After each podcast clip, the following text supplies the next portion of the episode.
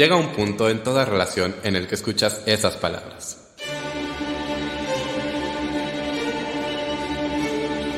Tenemos que hablar, tenemos que hablar, de teatro con Davor.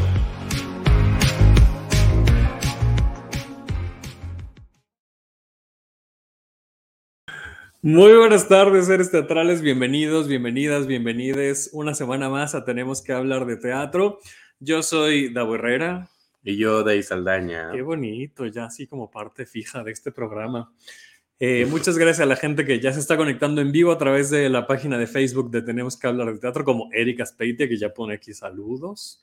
Salud, muy, Eric. muy puntual, Eric. Muy bien.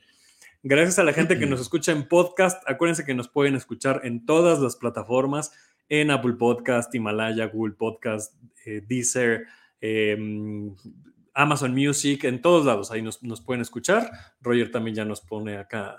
Hola a todos, corazoncito teatral. eh, síguenos en redes sociales, nos encuentran como arroba hablar de teatro. Eh, y, y, qué más? Esta es una producción de Funderelele Medios, de Saldaña está en la producción. Y le damos las gracias también a Boyeristas Producciones que nos prestan la plataforma para hacer esta transmisión. Hay mucha gente muy puntual. Rebeca ya también aquí nos pone Oli Olis. Buenas tardes para todos. Muy bien. Pues les damos la bienvenida. Guapísimo, nos pone Rebeca. Dile gracias. Muchas gracias. Hoy vamos a platicar de una obra que lleva mucho tiempo, esta es la sexta temporada. Y la última. Y la última lleva mucho tiempo en cartelera interrumpidamente, con diferentes esfuerzos, incluso en pandemia con esfuerzos... ¿Interrumpidamente o ininterrumpidamente? Interrumpidamente, porque no lleva desde el 2018 hasta aquí este, seguidos. Pero los pandémicos no se cuentan. bueno, también. Y en pandemia hicieron un esfuerzo en digital, tenían un programa en YouTube eh, súper, bueno. Eh, es decir, se, se, rehúsa y además, eh, ahorita platicamos un poco con nuestro invitado, porque además esta, esta obra de alguna manera seguirá. Ahora les, les platicamos por qué. Eh, porque la obra que sale mal tiene una historia detrás eh, de una compañía mucho más grande. que bueno, ahorita platicamos sobre, sobre esto con nuestro invitado que ya está por aquí. Él es Alex Gesso. ¿Sí se pronuncia así tu apellido? No te pregunté antes de entrar al aire. Es, no, es Gesso. Gesso, ya decía sí. yo. Alex Gesso, bienvenido. ¿Ves que ve? El programa que sale mal. El programa que sale mal, exactamente.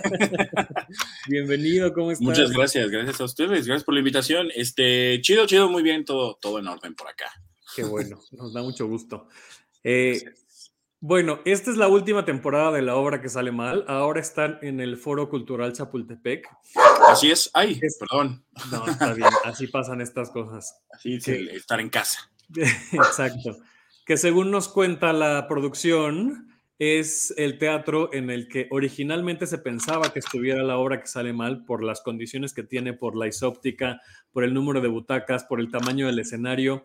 Eh, y por fin, para cerrar la vida de la obra que sale mal, están aquí en el, en el Foro Cultural Chapultepec.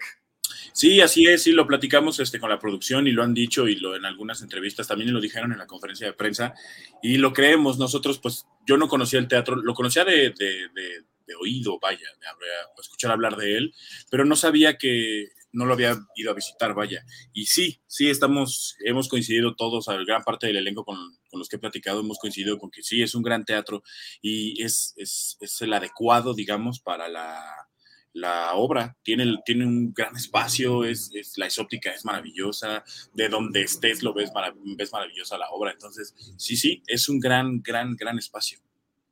Aunque personalmente les recomiendo que sí busquen un lugar muy cercano al escenario. Ah, sí, ¿por qué? Cuéntanos. Yo, porque, mira, yo, yo vi la obra que sale mal en el Helénico, Ajá. en el CCT2, Ajá. en el Insurgentes y ahora Ajá. en este. El, el helénico también tenía sus cosas, ¿no? Tenías, estaba, estaba bastante bien para el helénico. Sí, ¿no? sí, sí, sí. ¿Cuál te gustó más? eh, ¿En dónde? Aquí, en el, en el Chapultepec. Ok, Sí. ok, ok, ok. Ok, donde más estás- me gusta. Ok, ok, sí.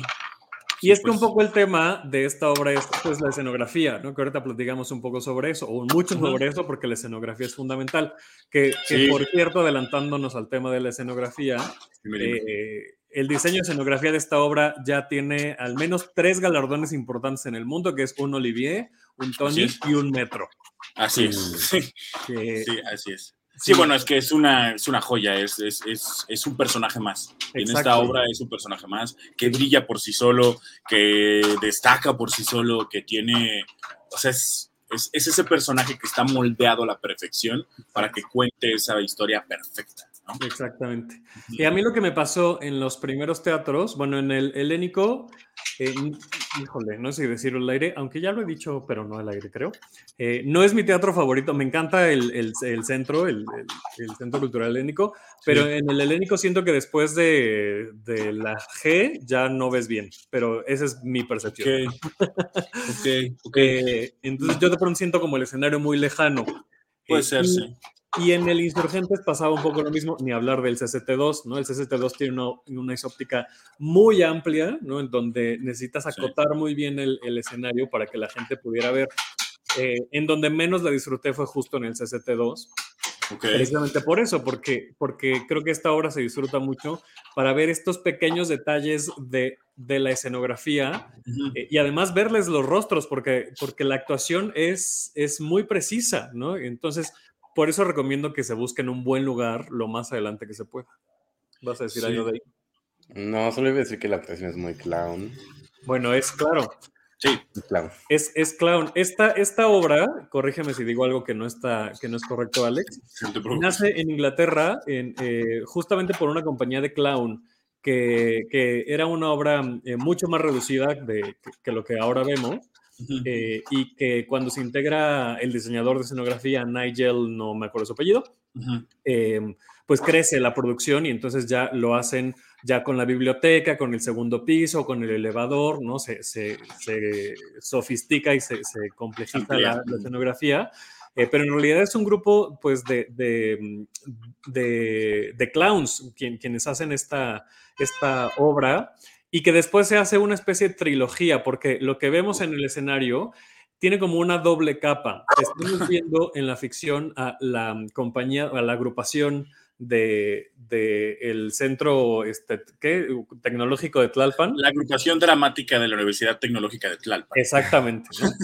en realidad vamos a ver a esa compañía, a esa agrupación, interpretar eh, el asesinato en la mansión Haversham. Sí entonces es el actor, o sea, tú, por ejemplo, ves a, a, Alex que está interpretando a Toño y Toño, pues bueno, Toño tiene un personaje como tal en escena, pero, pero sí se involucra, es decir, Toño tiene, es, es quien está en cabina. Pero, por ejemplo, ves a Alguana que está interpretando a Max y Max a su vez está interpretando a Cecil, ¿no? Entonces hay como una doble capa de interpretación.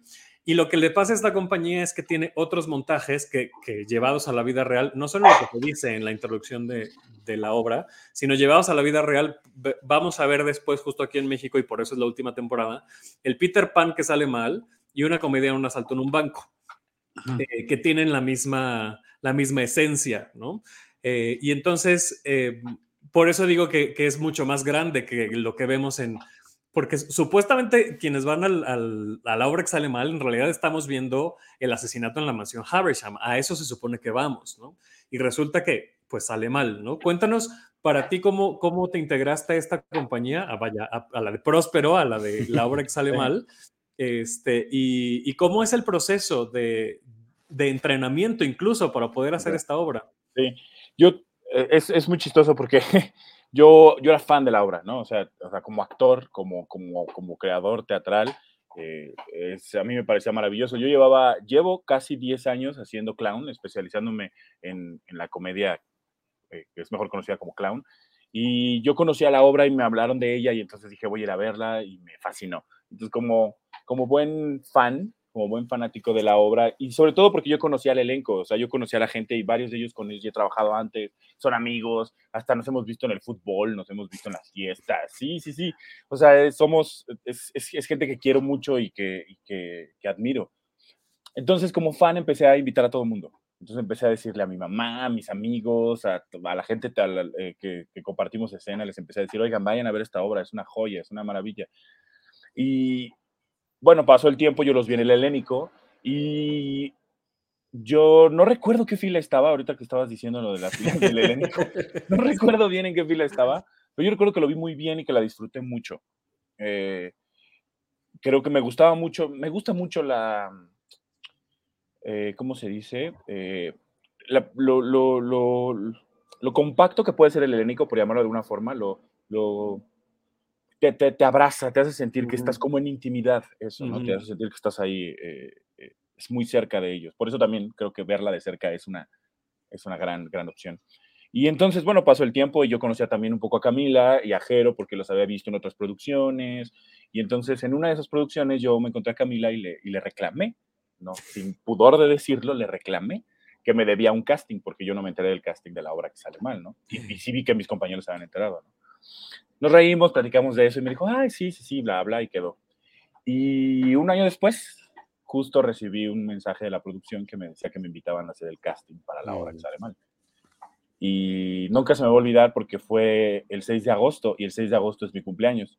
Entonces, el 6 de agosto me llegó el mensaje. Sí, qué buen regalo de cumpleaños. Fue increíble, sí, sí fue muy bonito, me emocioné mucho y entonces, no les miento, creo que nunca me había preparado tanto para un casting creo que nunca me había, me había, o sea, yo estaba en las madrugadas este, preparándolo y leyéndolo y aprendiéndomelo y, y, ahí estaba yo clavado. Y bueno, lo demás pues es historia, ¿no? Me quedé y fue un momento maravilloso y era cuando ya estaban en el CCT.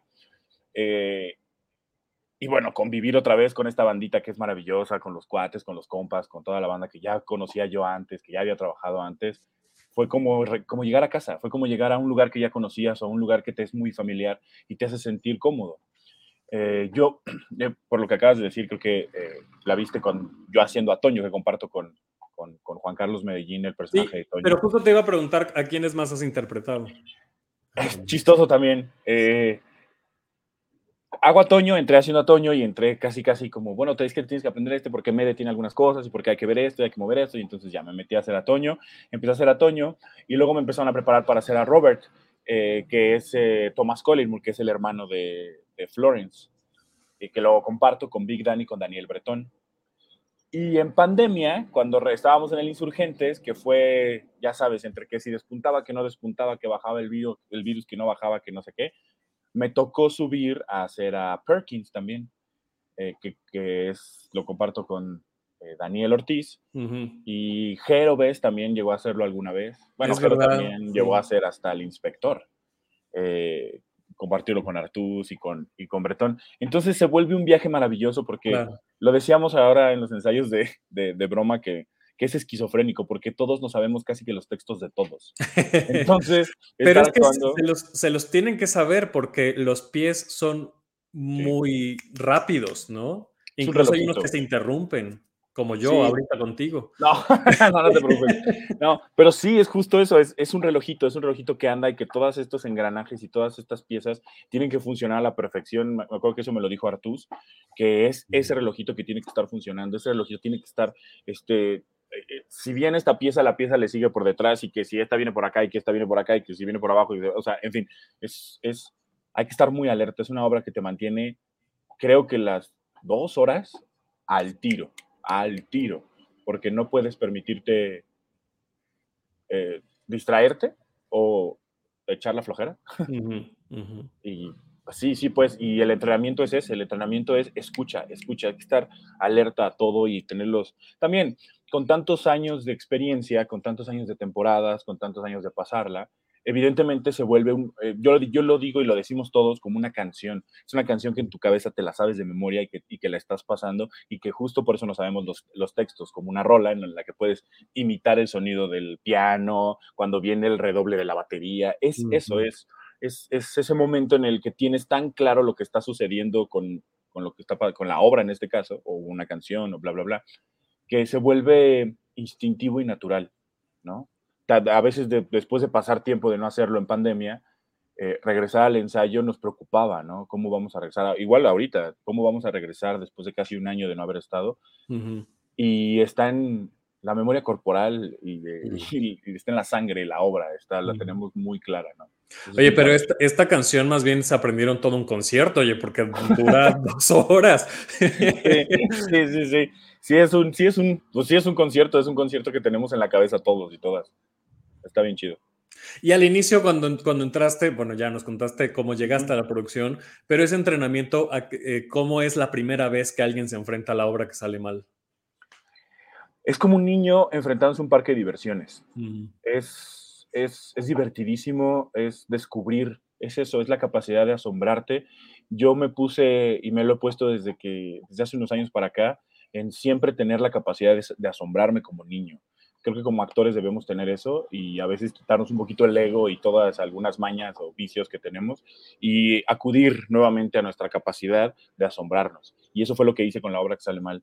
Al llegar es maravilloso ver ese, ese, es que es un monstruo, ¿no? O sea, es, es, es, y no lo digo por la escenografía, que como decíamos es un personaje, lo digo por todos, los actores, la producción, eh, el stage, la gente de stage que está atrás, este, o sea, es, es es enfrentarte a un monstruo, pero es como ese monstruo que es, que te abraza, que te dice, ven de este lado, estás cobijado, confía, confía. Y mi acercamiento fue ese, fue, ponte, demuestra lo que hiciste, ponte la camiseta, eh, reífate y, sí, eso, o sea, ponte a chambear, porque hay que, hay que estar al tiro. Y rápidamente, afortunadamente creo que el entrenamiento que todos y todas tenemos para la obra nos hizo agarrar la onda así porque ahora en el Insurgentes entraron nuevos, nuevas personas eh, al, teatro, a la compañía, y también los veo y veo cómo entraron y como yo me sentí ahí, como seguramente todos los demás nos sentimos ahí, nos dimos cuenta que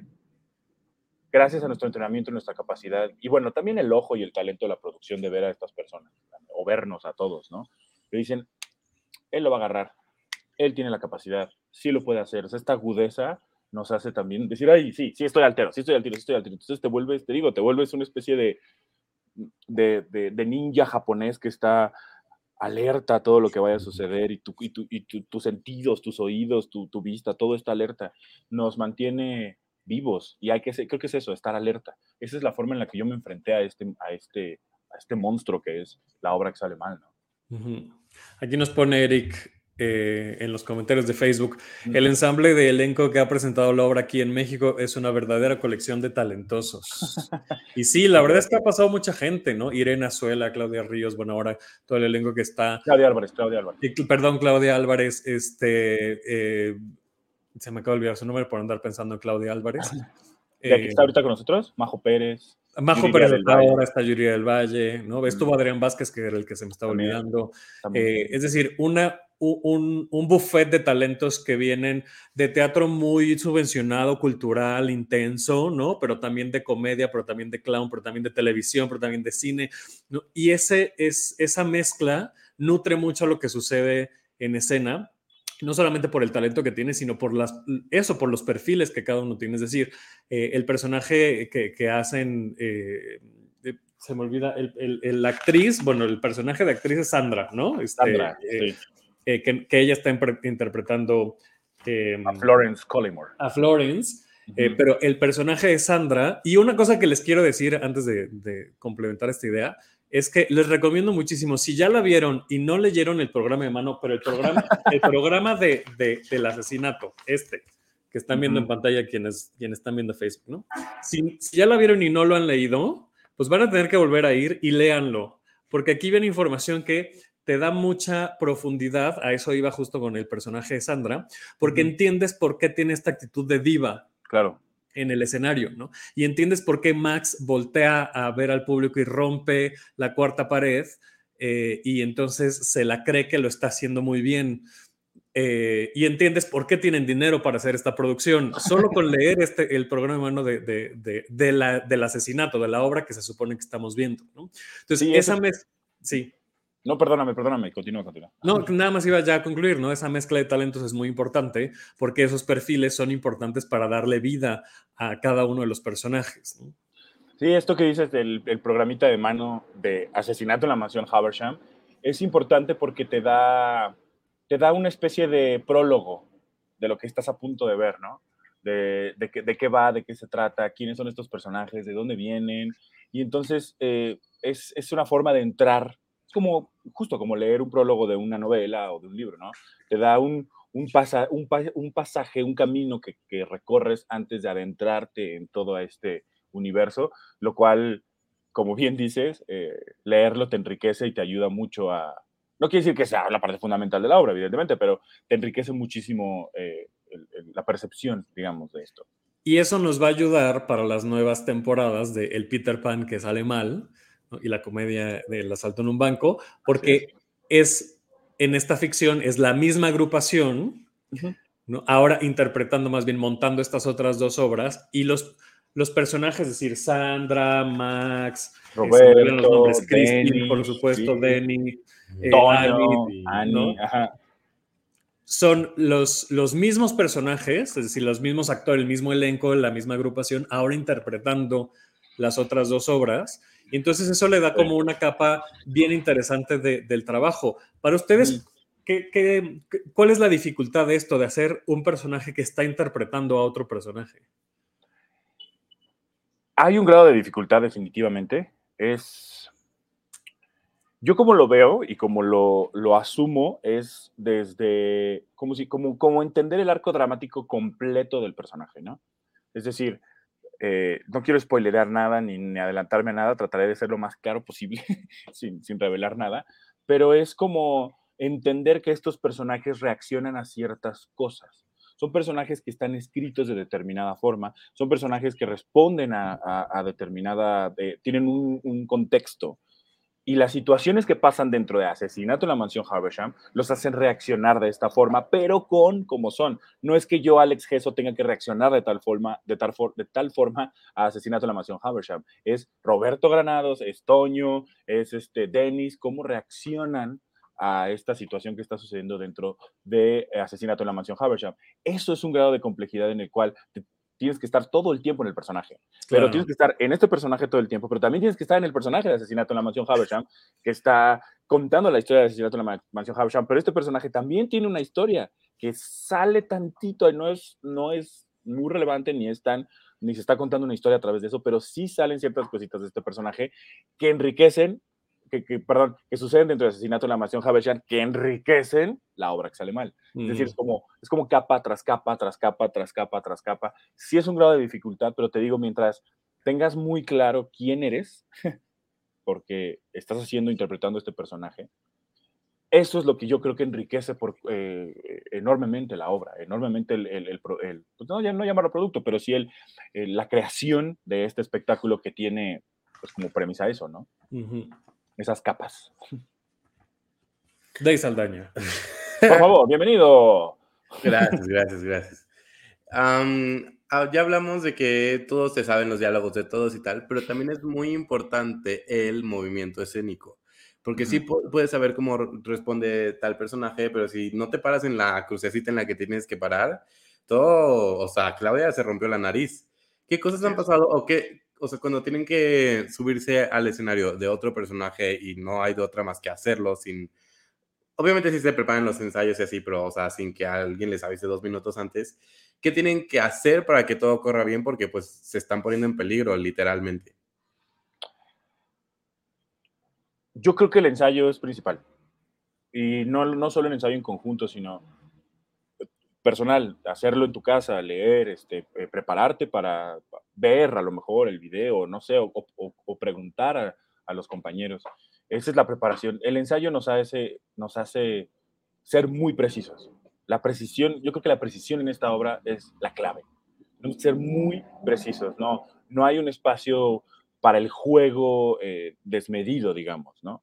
Siempre, siempre será un juego y siempre será, pues, play, ¿no? Eh, pero creo que la, sutileza y la precisión de eh, la seriedad con la que uno aborda la obra es lo que nos salva de, es lo que nos hace salir ilesos de la obra, ¿no? Eh, es ese trabajo constante, es ese trabajo continuo de, de, aprender, es por eso que decía que es un relojito y que todos nos sabemos todos.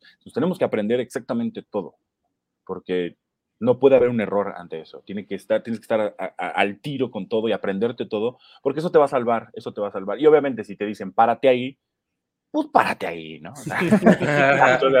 ¿por, qué, ¿por, qué, te pararías en otros lados si te dijeron, párate ahí? Y nosotros sabemos, ¿no? Sabemos que, es, que, hay que cuidarse con eso, hay que, hay que estar al tiro y, y han no, no, digo que hayan pasado cosas, pero de repente pues hay pequeños este, errorcitos o, o estar ensayando de nuevo que pasa algo y te dice el director, quítate de ahí, muévanse de ahí, o a ver, aguántenme, o a ver, ¿qué pasa con esto? A ver, revisar esas cosas. Es este, es este estar constantemente checando dos veces, ¿no? Es, e, esto no puede pasar, esto no puede pasar. ¿Esto está bien? ¿Está bien colocado? Sí, revisa tú que esté bien colocado, ensaya esto. ¿Tienes dudas sobre esto? Ensáyalo. ¿Quieres pasar esto? Pásalo.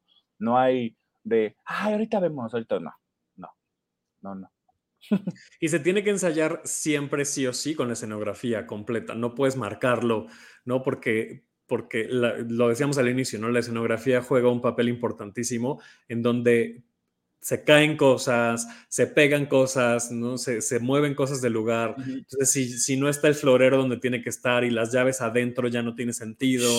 Eh, detalles así, ¿no? Si no está el libro donde tiene que estar, si no, ¿no? Si, si no está la maderita donde tiene que estar, pues todo puede salir puede salir mal en serio, ¿no? No, no, no dentro de, asesinato en la, en, la, mansión Habersham, sino dentro de la obra que sale mal. ¿no? Y sabes qué es lo padre que ahorita lo están diciendo ustedes muy bien. Lo ven, ustedes lo ven, ustedes lo sienten, ustedes lo perciben. Ese es el éxito, creo.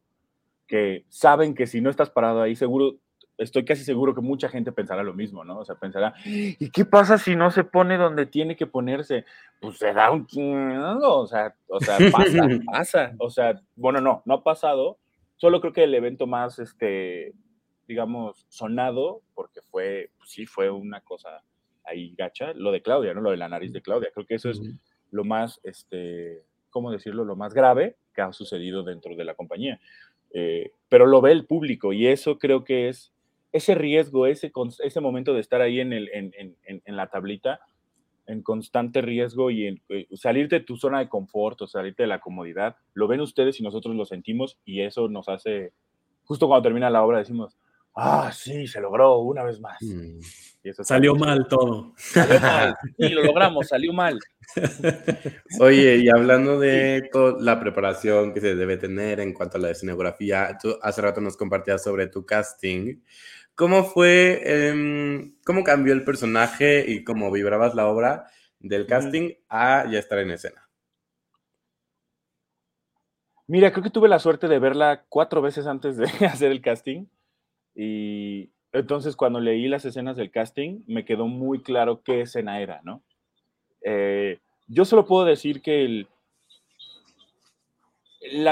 estos personajes están tan bien escritos están tan bien creados por, por estos queridos, este, esta querida compañía Mischief, los ingleses, eh, están tan bien creados que es, al verlos y al interpretarlos, es muy sencillo, bueno, es que no, no quiero decir que se hacen, porque no es que sea tan sencillo, sino que están tan bien dibujados que es fácil abordarlos, ¿no? Por, por la, facilidad me refiero, entre comillas, de, la, de, de lo bien moldeados que están. Entonces, a eso agrégale que tus compañeros que trabajaron con Mark Bell, que fue el director que dirigió la, británica, todos los que estuvieron desde el inicio trabajaron con Mark Bell, les quedó muy claro qué es lo que sucedía. A Jero, que es el director residente, le quedó muy claro. A Camila, que también estuvo ahí, la productora, le quedó muy claro. Entonces, a esos personajes que están muy bien escritos, que están muy bien estructurados, súmale que tus compañeros los tienen muy claros, los tienen muy bien asimilados y la producción lo tiene muy bien claro, lo tiene muy bien asimilado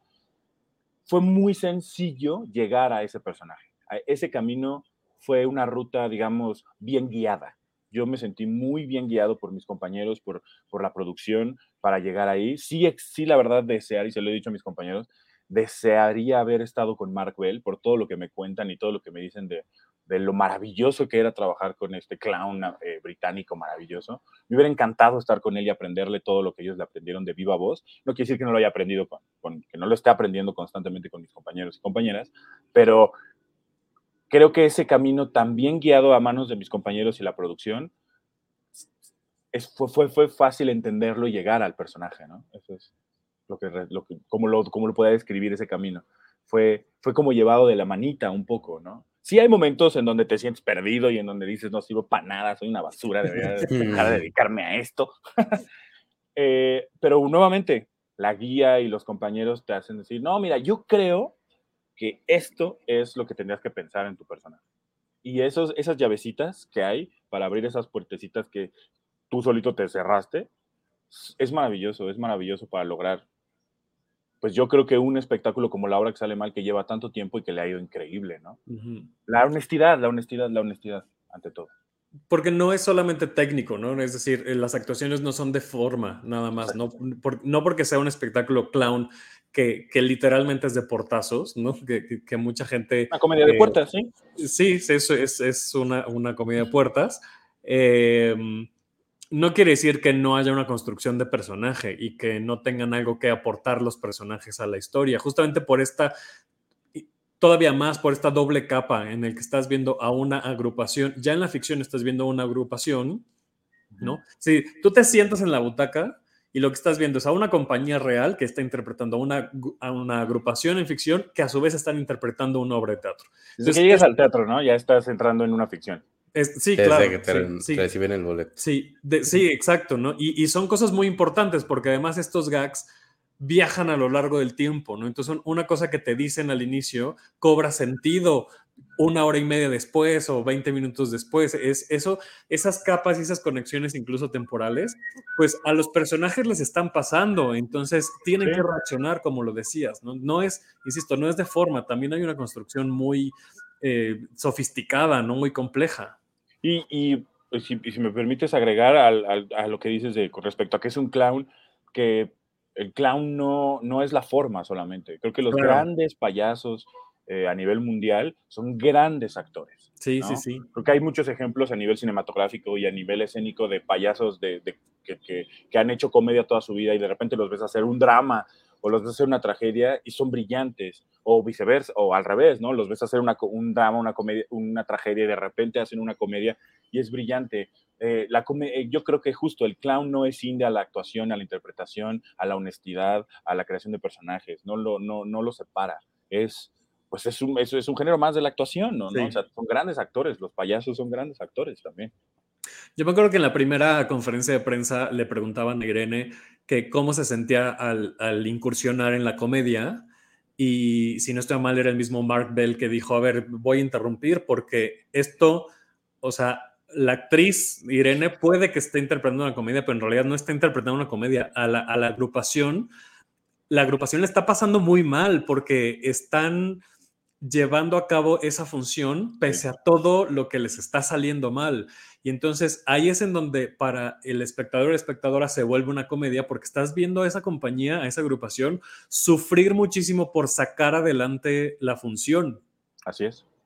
Sí, es que justo no es, no es que tengas que hacer como que, es real. Nosotros tenemos que contar la historia es importante, se nos va la vida en ello. y, te digo, no, no quiero spoilerear nada, pero justo es, ese es el momento cumbre de estos personajes, es el momento donde los vemos honestos, donde los vemos, independientemente de cómo responda cada quien a su interpretación dentro del personaje, ¿eh? no estoy hablando ni de mis compañeros ni de mí mismo, es decir, mi personaje, cómo reacciona y cómo actúa y cómo es su forma de actuar en una obra de misterio, independientemente de eso, es que se les va la vida, como los actores. O sea, a nosotros nos dicen, párate en ese escenario y tienes que estar ahí a las 12 del día en la explanada de la delegación, bla, bla, bla. Es tu chamba, viniste a hacerlo, se te va la vida hacerlo. Eso que digo es la honestidad. Y que lo hagas con una técnica en particular, que en este caso la técnica clown, no es sin de que sea honesto, ¿no? Claro, claro. Oye, ¿y qué pasa y cómo lo resuelven cuando algo le sale bien? Eh, eh, eh, es muy chistoso porque entramos en conflicto real. Claro, sí, sí, sí, sí. Entramos si no se cae algo, si no se tropieza alguien, en realidad, pues para la función de la mansión, de, del asesinato en la mansión, está saliendo bien, pero, pero ya en la realidad, es decir, de la obra que sale mal, pues salir bien no es algo positivo. lo jugamos en, de, repente ahí en backstage, estamos atrás en, en camerino, lo que sea, y jugamos a, contar la historia bien, ¿no? O sea, pues, y jugamos y decimos los textos, y entonces nos reímos y nos divertimos y nos parece divertido que se cuente, que, que fluya, ¿no? Como, como, como, como contar una historia lineal. Cuando sucede, que debo decir que me siento muy orgulloso, casi no sucede, lo cual habla perfecto de un equipo técnico que es maravilloso en, detrás de la obra que sale mal. Cuando sucede, hemos, pues hemos seguido la obra, ¿sabes? O sea, hemos, pues sí, pues, o sea, así va. ¿por qué no tendría que seguir, sabes? Claro. O sea, la- entiendo la ficción y entiendo que estamos contando, pero ¿por qué no? Ok, pues, o sea, se cuenta, te voy a poner un ejemplo que no tiene nada que ver con la obra. Este, si estamos platicando y yo te tengo que aventar un vaso y tú no lo tienes que atrapar y tu siguiente texto es, ay, uy, perdónenme, se me cayó el audífono. ¿Ven? Estas cosas pasan.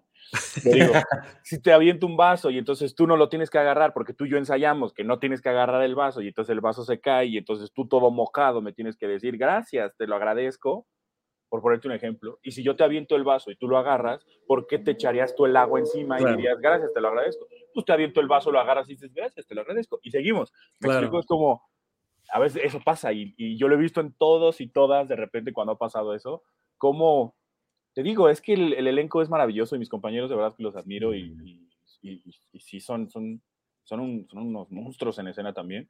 Los veo como la cabeza hace, ok, pues bueno, pues seguimos, o sea, seguir, estamos, estamos en- dentro del personaje y eso nos hace, eso, tener tan claro cómo es nuestro personaje y tener tan claro cómo funciona, nos hace poder seguir, ¿sabes? En el personaje, en Roberto, en Max, en Dennis, en Sandra, no en, en Alex, en Juana, en Big Dan, no, no, no, sino en, en- en el personaje. Oye, una pregunta técnica que no sé si tú tengas la respuesta, pero. Y si la tengo y no, y no te la digo, no, no es cierto. Tam- También puede ser, es válido, es válido. Eh, no están microfonados. No. ¿Por qué no están microfonados? Hay, hay, hay ambientales, hay micrófonos Sí, ambientales. sí, sí, sí. Es que te imaginas qué sería esa obra, no, por eso digo, no quiero decir nada y no quiero decir nada, no spoilerear nada, pero te imaginas lo que sería con tener un micro aquí, o tener un micro aquí, o tener un micro aquí. Esa obra, ¿te imaginas? Sería, o sea, tendríamos que tener, yo lo creo así, a ojo de buen cubero, tendríamos que tener tres ingenieros, mínimo tres o cuatro ingenieros de audio que estuvieran al tiro, o cada uno claro, tendría sí. que tener un ingeniero de audio individual que estuviera, que se supiera la obra a de pe a pa y que, y que aquí le vuelvo, le bajo acá y acá le subo y- o sea, yo creo que sería, yo creo que no sé, y es más, al- a, nosotros nos estorbaría mucho más tener un, un micrófono Mm. que no tenerlo. Porque quieras o no, estás con el micrófono y te estás preocupando porque traes el maldito body aquí Claro, atrás. el- sí, sí, sí. Sí, no, también, nos claro. mete- o, sea, o sea, lo que quieres es meternos en problemas, ¿verdad? más problemas aún. Sí, lo pensaba porque en todas las veces que la he visto, pues las risas evidentemente se dan todo el tiempo y los aplausos, ¿no?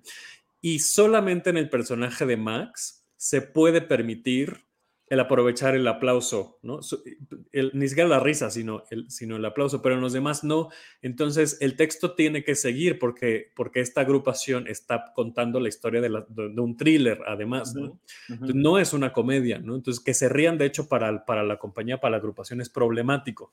Entonces, la agrupación sigue con la historia y hay veces en las que, en los que se pierden algunos textos, ¿no? que me imagino que también está escrito así y que esos textos no suman tanto porque son como de transición, me lo puedo imaginar, pero sí se siente, en todas las veces que la he visto, sí he sentido como, no he podido escuchar la obra completa nunca, porque la gente está aplaudiendo y se está riendo y se la está pasando increíble. Entonces, por eso Sí. me surgió la duda de los, de los micrófonos. Pero es, es que lo, lo que te decía, estoy de acuerdo contigo, también es, es surfear un mar a veces de risas. Y, por ejemplo, yo cuando hago a Robert, Robert es el personaje que surfea más las, ri- las risas, que tiene que, sor- que tiene que ir después de una risa, ¿no? Después de un, de un momento.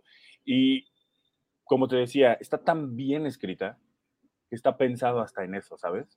O sea, justo está, está colocado en ese momento porque en ese momento vamos a hacer una transición o vamos a hacer qué sé yo, que hace que la obra siga. Entonces, pues también eh, surfear con el personaje de, las, de la risa también es bonito, ¿eh? También, es, también está bien padre, ¿no? También está, es divertido, es divertido porque es, también es, es esa avalancha que se te deja ir al escenario, ¿no? Ese, porque, porque nos ha pasado, de, de- el- de repente el público está muy callado, viene un texto, viene lo que tú quieras, y es como si te aventaran un mar de risas y es el...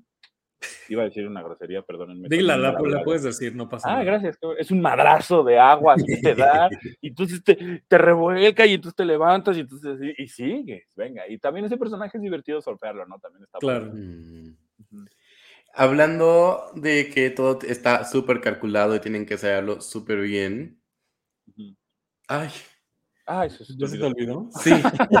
No, no, no se me pudo La olvidar. entrevista que sale mal. Yo quiero hablar de algo, si quieres lo, lo comento. y- No, y no lo quiero que lo comentes.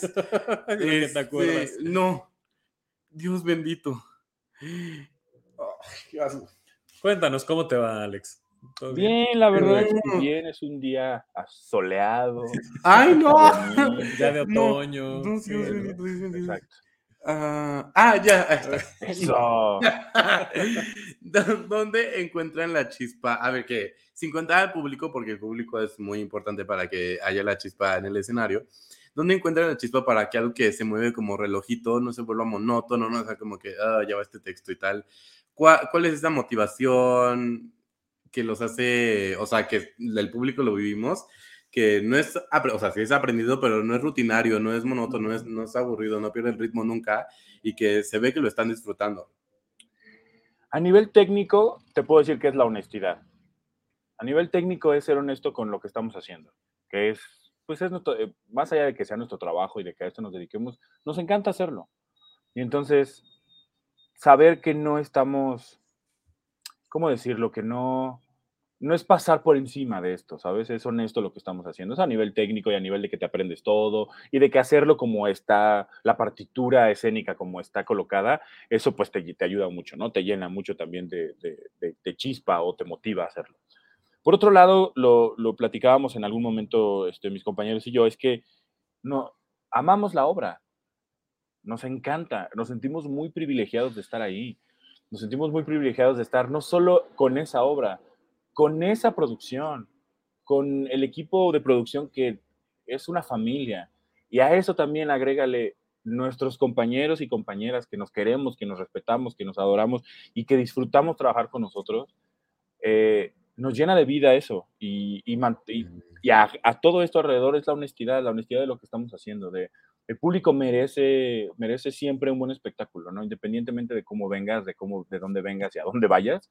El público, pues, yo sé que suena muy choteado y suena hasta cierto punto medio romántico y el teatro y la, la, que yo no comparto muchas de esas ideas, pero eh, a nivel personal, pero eh, sí es una cosa de entender que el público está, merece un, buen espectáculo siempre. Y si tienes esa, esa joya, que es la obra que sale mal, te digo, de, escrita, bien escrita, bien dirigida y bien pensada y bien estructurada, pues darle respeto, ¿no? Que merece ese, ese, ese, ese pedazo de, de, carbón que se convierte en un diamante, ¿no? Ese diamante que tenemos en las manos y que te digo que nos sentimos muy honrados y muy privilegiados de tener ese equipo, ese elenco, esa producción, y eso nos motiva a seguir haciéndolo. Y, y una vez más lo agrego, lo bien escrita que está la obra, lo divertido y lo padre que está escrita la obra nos hace guiarnos por esos caminitos, ¿no? Sí, pero eh, de lo que yo quiero hablar que tiene todo que ver con esto que estás diciendo, Alex, yo, yo, yo creo esto, que primero, si no das el 100 en la obra que sale mal, yo creo que hay un, tema de adrenalina porque estás en riesgo, ¿no? Tu integridad incluso física está en riesgo y eso también da como un punto de estar alerta todo el tiempo. Entonces no te puedes dar el lujo de flojear en ningún momento, ¿no? Y eso también creo que es parte de por qué siempre está en, ese nivel tan alto de energía, porque, ¿no? Porque es necesario para, para que la obra para que tú como actor, ¿no? Este, no, no corras riesgo. Pero por otro lado, y ayer estaba reflexionando esto de la nada, no me pregunten ni qué estaba haciendo porque no me acuerdo. Son las mejores reflexiones. ¿Verdad? Así, cuando estás bañando, cuando estás ya así caminando a la deriva o así. En el baño. Eh, exacto. que lo que estaba pensando es, este proceso de las obras de teatro, eh, lo que tiene la obra que sale mal es que lo acabas de decir hace un momento, siempre se da un buen espectáculo y es un cliché y es bastante romántico decirlo en el teatro, pero no es verdad. O sea, en muchas, en muchas obras, en muchas temporadas, la obra que ves en la primera semana ya no se parece en nada a la obra que ves en la semana 12, porque hay un proceso de, de, evolución que sí puede ser natural, pero lo que tiene la obra que sale mal es que desde el día uno tiene que salir bien o mal todo, ¿no? O sea, tiene que ser muy precisa, porque si no, justo todo está en peligro, ¿no? Y en ese sentido creo que, creo que una de las grandes virtudes que tiene la obra que sale mal es ese, que desde la primera función, desde el primer previo, todo tiene que salir como tiene que salir y no hay de otra. Y eso hace que la calidad de la obra que sale mal siempre sea exactamente la misma, ¿no? A lo mejor habrá algún detallito, ¿no? Algo que que se salga de control, eh, la personalidad propia de cada actor y cada actriz, ¿no? Etcétera. Pero, pero es la misma calidad, así la hayas visto en 2018 o la veas en esta temporada en, 2022, porque en la mayoría de las temporadas, y era lo que estaba reflexionando ayer, eh, hay un proceso de evolución que a mí me parece, de hecho me estaba enojando de pensarlo porque dije, ¿por qué, ¿por qué el público tendría que aguantar, entre comillas, que al inicio de la temporada no esté en su mejor momento la obra, ¿no? Y que te tengas que esperar unas semanas para ver una mejor versión de la obra. Y además hay mucha gente... ¿Estás hablando del work in progress? pero, sí, pero si la gente va y que sabe que es un work in progress, bueno, lo aceptas. bueno, esto todavía no llega donde tiene que llegar. Pero no, hay muchas temporadas, incluso musicales grandes, que la ves al inicio y no tiene nada que ver con una, una semana 7, una semana 8. Y eso como espectador me parece muy respetuoso porque no te cuesta menos verla al inicio, ¿no? Te cuesta lo mismo, ¿no? O a veces te cuesta más verla al inicio donde la obra no está en su yo, yo, me, estaba, enojando yo conmigo ayer también. Pero tranquilo. Lo estaba pensando. Pero tranquilo.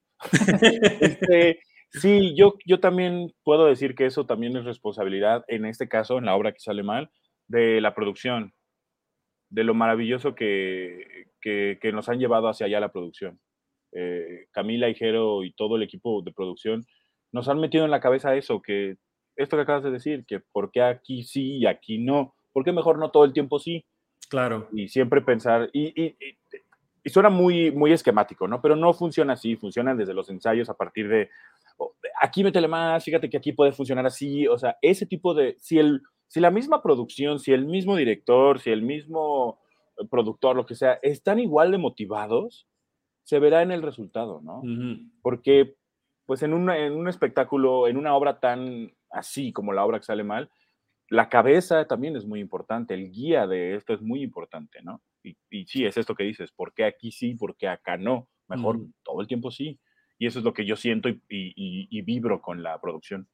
Y Próspero tiene mucho eso, ¿no? Próspero, es, una característica de su trabajo, exacto. Sí, sí, exacto, ¿no? Justo ahora que, que vimos el correo del Rey Lear, que no sé si la veremos otra vez, ojalá que sí la veamos otra vez, pero pues la vimos, bueno, además el estreno prensa fue ya en la semana 2, justo, y vimos una obra redondita, aquí platicamos con Fer Bonilla, eh, que, es una obra que disfrutamos muchísimo porque todo está muy bien pensado y todo está muy bien trabajado. Y desde nuestro punto de vista, la obra que vimos, ¿no? del corrido, de, la función que vimos del corrido, eh, pues ya yo no le, pediría nada, ya estaba así muy bien pulido.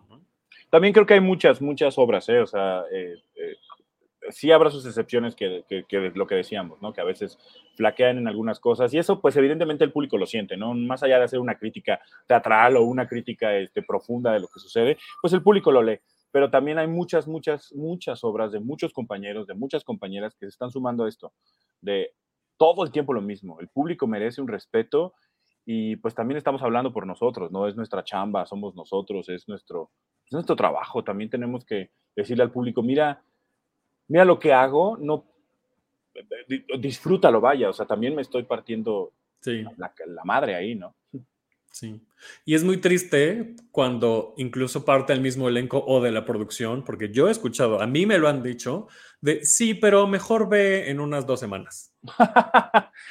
sí, bueno, hay de todo en la viña del cine. Pues, ¿Cómo? O sea, pues no estrenes, mejor, o sea, estrena hasta que, hasta que ya la tengas bien hecha.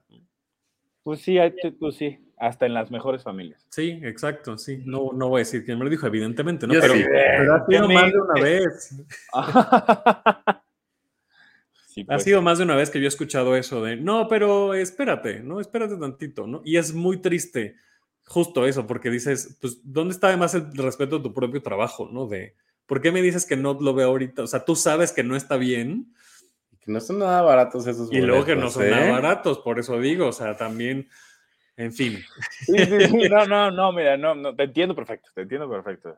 sé exactamente a qué te refieres. Y sí, ya, creo que no, terapia, perdón. No, no, no, no. Y que no, o sea, creo que justo, pues deberíamos todos, desde el momento en el que nos paramos en el escenario, tenemos una idea o, o escribimos algo o, o producimos algo, pues tener esto, ¿no? Como premisa de, hay que desde el día uno hasta el día 20 o el día 100 o el día 500 o, o como la hora que sale mal, que en el Insurgentes cumplimos las 400 representaciones, pues aunque sean las 400 o la 2, hay que mantener eso, ¿no? O sea, siempre mantener esa calidad porque pues eso habla de nosotros. Es nuestra chamba. Antes de terminar, hace rato decía lo de las chispas. Hay una nueva chispa en esta temporada, que es la banda que está antes de... Ay, sí. Hablábamos hace rato de que desde antes de que entres al teatro esto era una experiencia, no solo porque hay actores interactuando con la gente que llega, sino porque ahora hay una banda. ¿Qué nos puedes decir de eso? Que aparte, fenomenales, ¿eh? A ellos no les sale nada mal, todo precioso. Son grandes músicos. Diciendo cada dos segundos. Sí, eh, pues eh, ellos son, eh, yo los conozco, conozco a dos de ellos. Eh, uno de ellos es Roam León, que es mi compañero de la Orquesta Lavadero. él y yo llevamos, él lleva como 15 años con la Sensacional Orquesta Lavadero. Yo llevo como 10 años con la Sensacional Orquesta Lavadero. Y él también es un gran clown, él también es un gran actor. y lo contacté a él y entonces la producción me, expuso su idea, su inquietud y entonces yo dije voy a buscar a los músicos y a mí me pareció maravillosa la idea. Y te voy a decir por qué. Como también soy músico, entonces... Ya vemos ahí tus, tus guitarras atrás de ti. Son mis juguetitos. Son mis mm. juguetitos.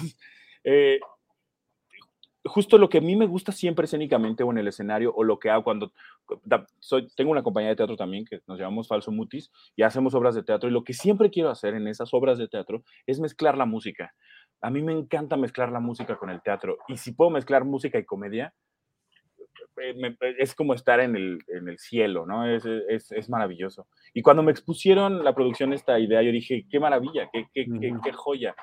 Y pues el hecho de pensar que estás viviendo una experiencia, el teatro es una experiencia, la música es una experiencia. Y si te hago tener la mejor experiencia que puedas tener, eso creo que enriquece el, show, enriquece el espectáculo. Y la banda que está tocando ahí, que de verdad son también Fernando Saico, que es el guitarrista que también conozco, que es maravilloso. Eh, son la cerecita de un pastel, ¿no? Es, es, es, es agregarle a, a, hacer un producto muy chido, a hacer que no me gusta la palabra producto porque se confunde como si estuviéramos vendiendo papitas o como si estuviéramos vendiendo algo, pero me gusta como producto como un conjunto de varias cosas, ¿me explico? O sea, como un conjunto de varias cosas que, que llegan a ser eh, una cumbre de, que se, se mueve como, un, como una especie de, de, escultura. Entonces... Aquí estamos muy a favor de la palabra producto porque creemos que nuestra definición de producto es el resultado de un trabajo. Sí, pues entonces olviden todo lo que acabo de decir. Aquí este en este programa, bienvenida a la palabra producto y enaltecemos producto porque, porque sí, una obra de teatro, una pieza musical es el resultado de esto. Claro. Un, un, estornudo es un resultado de, un trabajo así. Ay, todo mal este programa. Se me olvidan las cosas. no, y no lo digo como en el sentido de que sea algo peyorativo para mí, lo digo como producto porque ya, ya me lo explicaste, ¿no? Pero eh, no quería yo, no quería quitar de, la, de, lo que estamos haciendo la, la cuestión artística. Y a veces con las cuestiones de producto parece que no es artístico. Entonces, pero con la explicación que vas a dar me parece que, es maravilloso. Y nada más para hacer una anotación a Roam, que además le vimos en Un Banjo y Dos Muertos. Así es. Eh, en donde justo mezcla todo esto, por eso quería hacer el comentario, ¿no? La música, la comedia, el clown, incluso ahí mismo, eh, que, es una obra que aquí también queremos mucho. Sí, y, son increíbles y, la banda suena increíble y es una banda que justo él armó y creó especial para esto, especial para ah, Qué padre. Y sí, y suenan, yo he tenido la oportunidad de escuchar, ya los había escuchado aparte, ¿no? A ellos como músicos y bueno, a Roam lo conozco, te digo, de hace muchos años. Pero ahora que los escuché y que he tenido la oportunidad de escuchar esa banda de la obra que sale mal, me parece que suenan maravilloso, maravilloso. De hecho, tuvimos en el estreno eh, no, creo que fue la función, no, la función a prensa en la alfombra roja, eh, se pusieron a bailar, unos chicos ahí, se pusieron ahí una, a bailar con la, con la banda. Y es, pues es un evento, es, es una comunión, es, es, es un ritual, ¿sabes? O sea, seguimos teniéndolo en la sangre, nos sigue llamando. No, les, no sé si a ustedes les pasa, pero si tú escuchas algo de música por ahí a lo lejos y ves que hay gente y te acercas, hay algo ahí que palpita dentro cuando hay música y queremos hacerlo. Estás mm. ahí, escuchas una cosa maravillosa como este cuarteto de bluegrass, jazz, swing, manouche, y entras a tener una experiencia estética distinta, que es la obra que sale mal, y te diviertes y la pasas increíble, te estamos, estás, estás viviendo un gran momento y eso creo que eh, lo merece la gente. La gente merece pasarse la poca madre cuando va y paga un boleto y va a verte. Es la forma en la que le podemos agradecer a ellos por estar sentados ahí, ¿no? Totalmente. Ya lo único que falta es una taquería justo enfrente para cerrar muy bien el ciclo. Exactamente, exacto. O un carrito, ¿no? De postres. Ándale, exacto. Estaría bien chido un carrito de postres. Alex, muchas gracias por conectarte. Ahora sí, cuéntanos el comercial completo. Espérame, Alex. Sí. Para ganar una apuesta. A ver. ¿Verdad que tú subiste de, mm, de Robert en la función a prensa? Sí. Ah, te dije. No, te dije. Gracias, me acabas de hacer ganar una apuesta. Eso. Sí, sí fui yo. Sí, sí era yo.